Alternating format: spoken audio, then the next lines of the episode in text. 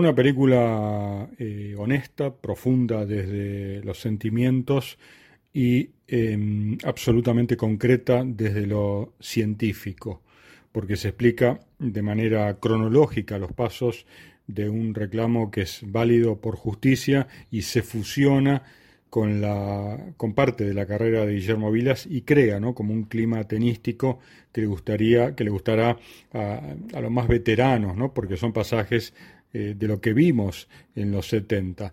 Todo de la mano eh, del director Matías Gailburt de Anima Films, una productora que, bueno, que ganó un Emmy, fue nominada seis o siete veces, personas que, que nos dejaron tranquilos tanto a Guillermo como eh, a mí este, porque estábamos en manos de profesionales y además de muy buena gente. Creo que, que, queda bien claro en la película que Vilas no merece el número uno del mundo porque sería disminuir la realidad. A Vilas le corresponde que sea restituido como número uno del mundo. Quienes tuvimos la oportunidad de compartir alguna vez cobertura o sala de prensa con, con Eduardo, sabemos que, que, esa pasión con la que trabajó y trabaja hace muchos años para, para, lograr este reconocimiento, que en realidad es lo que corresponde, como dice él, para, para Vilas, es, es, así, es tal cual como lo expresa, así que nos suma un poco más de, de ansiedad. Eh, antes de escuchar el siguiente testimonio, que es Pablo Albano, como mencionábamos al principio, les cuento que, que al final de este episodio Eduardo nos va a seguir eh, aportando datos en forma exclusiva para, para Diario de Tenis y le agradecemos por eso. Como le decía, bueno, Pablo Albano eh, llegó al puesto 25 del ranking ATP dobles, ganó nueve títulos en, en, esa disciplina y tuvo la suerte de ser compañero de Vilas jugando por duplas y como decíamos al principio derrotándolo en, un, en algún challenger. Pero él cuenta la experiencia de tenerlo de cerca, Vilas, en, en el circuito y también en la Copa Davis. Lo escuchamos.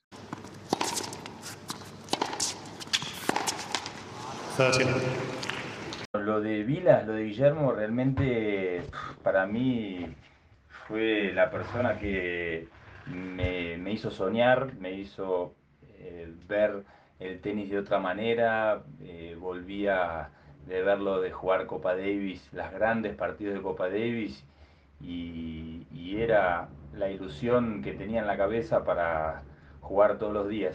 Así que gran espejo y haber jugado con él, la verdad que para mí fue un orgullo, una honra y te digo que bueno, es un gran recuerdo que tengo eh, lamentablemente no tenemos eh, récords, viste, historia de eso o algo grabado, porque mm, tengo alguna que otra foto por ahí, pero realmente es algo que, como te dije, me llena de orgullo y lo tengo muy presente eh, cuando jugamos ahí en Mar del Plata, muy agradecido a él y él le gustaba jugar conmigo, siempre me tiró muy, buenas, muy buenos tips, me tiró una energía positiva buena, fue cuando jugué mi primera Copa Davis, eh, no sé por qué, pero Guillermo se pegó a mí y, me hizo sentir en casa, me hizo sentir a gusto,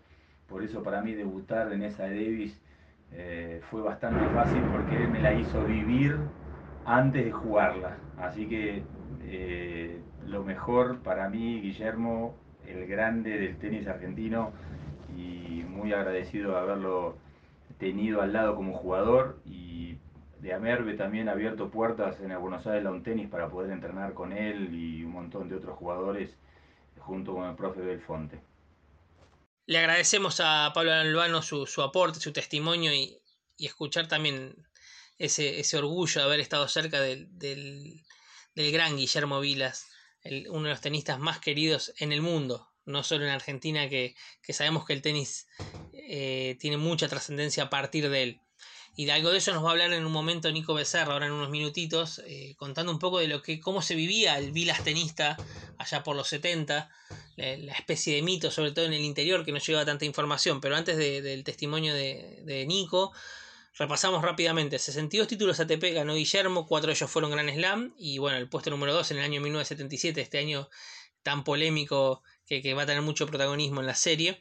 Su récord final fue de 949 triunfos a nivel ATP y 249 derrotas, números asombrosos. Ganó el Master en 1974 y también fue un gran jugador en dobles, justamente que mencionábamos lo de Pablo Albano. Fue 13 del mundo y ganó 16 títulos. Hoy comparte la posición máxima en cantidad de títulos como doblista argentino con Horacio Ceballos, también marplatense, y hoy número 3 del ranking mundial de duplas, que, bueno, que lo, alcanzó y ojalá seguramente lo termine superando ahí, pero bueno, la curiosidad que los dos son marplatense. Ahora sí, sin más pérdida de tiempo, escuchamos a Nico Becerra que nos aporta un, testimonio muy muy lindo.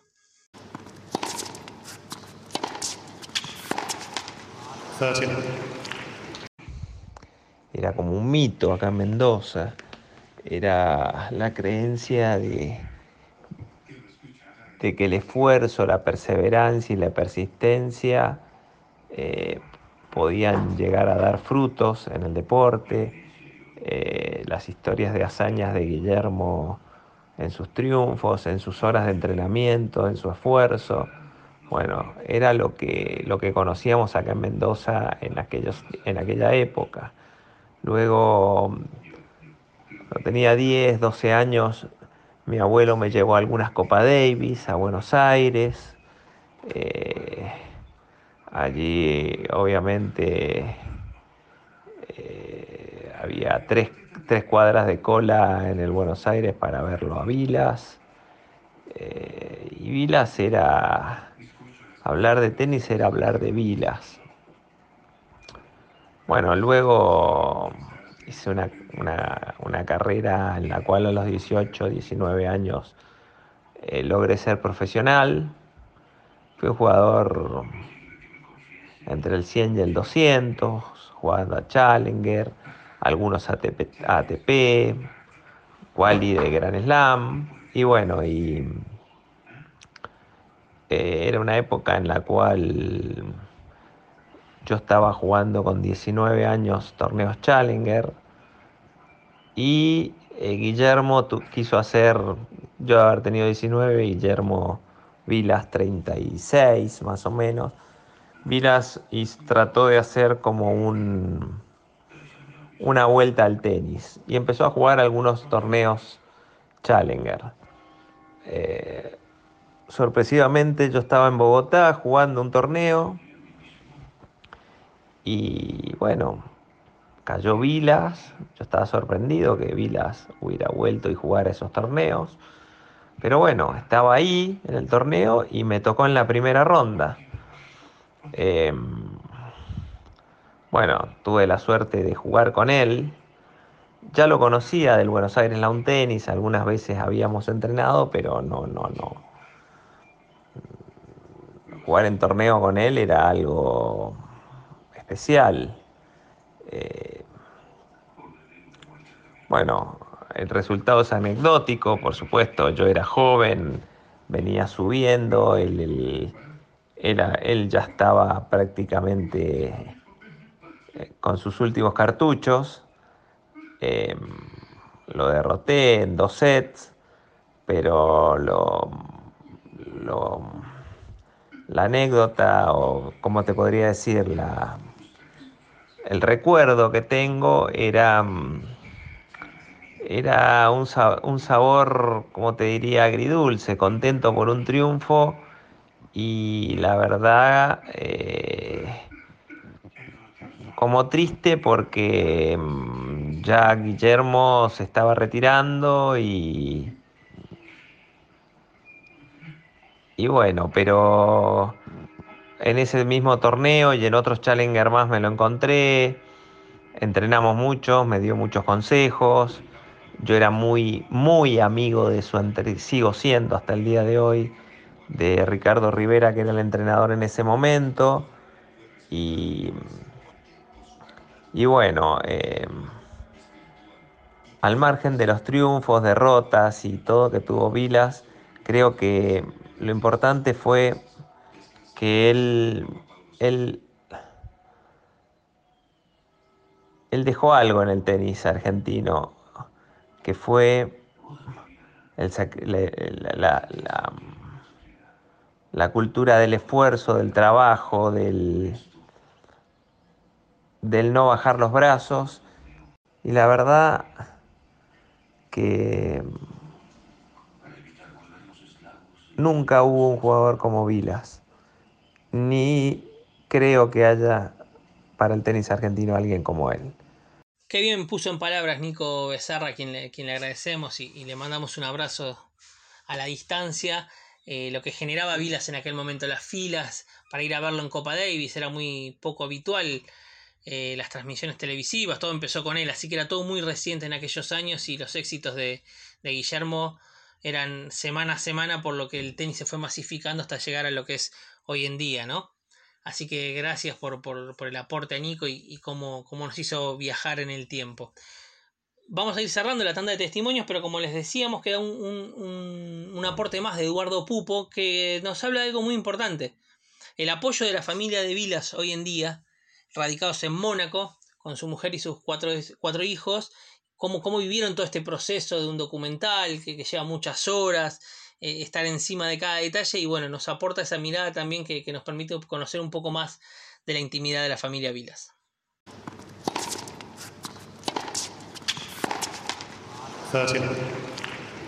Fue muy conmovedor estar con ellos en Mónaco para el rodaje de las últimas escenas. Eh, pude jugar con Guillermo en el Monte Carlo Country Club adentro de una cancha de tenis, pero fue mucho más emotivo para mí hacerlo en el frontón eh, un gran frontón que tiene el club arriba en la montaña. Eh, toda la familia estuvo muy atenta a colaborar con la producción. El equipo de Anima Films conectó de inmediato eh, con ellos. La verdad que nos sentimos como verdaderamente una familia. Los días que estuvimos. ellos están contentos de que esta búsqueda, de la cual tiene conocimiento desde hace más de siete años, también la conozca el mundo a través de Netflix, eh, es como abrir, ¿no? Como la caja de Pandora y que no solo viva el reclamo en el micromundo del tenis y en el micromundo nuestro, ¿no? El de Vilas, el, mío, bueno, este, lo que buscamos eh, es bueno para Guillermo y su familia lo sabe. La verdad que un lujo todo lo que, que pasó por este podcast que ya va llegando a su final. Es muy especial para nosotros poder hablar de Vilas, tener testimonios de gente que lo conoció, gente que lo, que lo tuvo de cerca y, que también disfrutó cada, cada éxito de él, cada partido ganado, cada final, cada momento en que la bandera argentina quedaba bien arriba gracias a él y después fueron llegando muchísimos más eh, y muchísimas como Gaby Sabatini y la recordada Legión, pasando por Jaite, Mancini, De La Peña, un, montón de tenistas, Patata Clark obviamente, casi contemporáneo a Guillermo pero el tenis en Argentina podemos decir sin dudas que, se masificó y creció de la mano del gran Willy Guillermo Vilas. Esto fue todo, amigos, espero que les haya gustado. Gracias por el apoyo de, cada semana y, y, nos encontramos en un próximo episodio de Diario de Tenis el Podcast. Mi nombre es Mariano Páez y los saludo.